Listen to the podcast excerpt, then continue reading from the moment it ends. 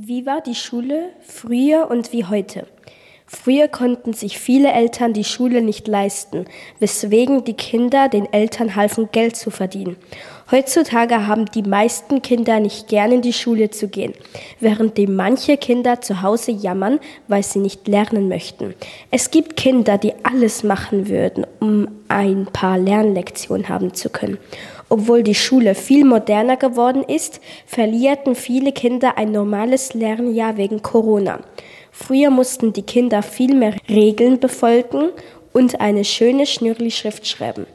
Und die Lehrpersonen waren noch knallhärter und zogen die Kinder an den Haaren oder schlagten mit dem Lineal auf die Hand. Obwohl alle früher so streng lernten, bekamen sie bessere Lernstrategien, nicht so wie bei uns. Alle möchten, dass wir in die Sekundarschule gehen, damit wir viel früher schon Steuern bezahlen können weswegen sie uns viel schlechter beibringen, um uns keine Chancen zu geben, um ins Gymnasium zu gehen.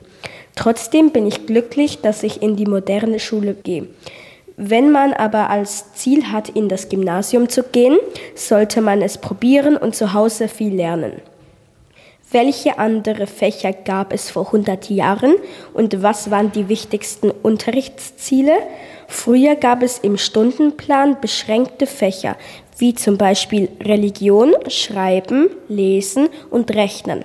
Schreiben und Lesen sind jetzt bei uns eher nicht so wichtig, abgesehen davon, dass wir nach der Pause lesen müssen und auf eine bessere Rechtschreibung hoffen. Außerdem hatten sie wichtige Unterrichtsziele, dass sie zum Beispiel gehorsam sein mussten oder fleißig.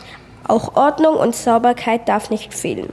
So wie sie die Ziele behandeln mussten, machen wir es nicht und, und manchmal merken wir es gar nicht, weil man zu tief in seine Arbeit steckt.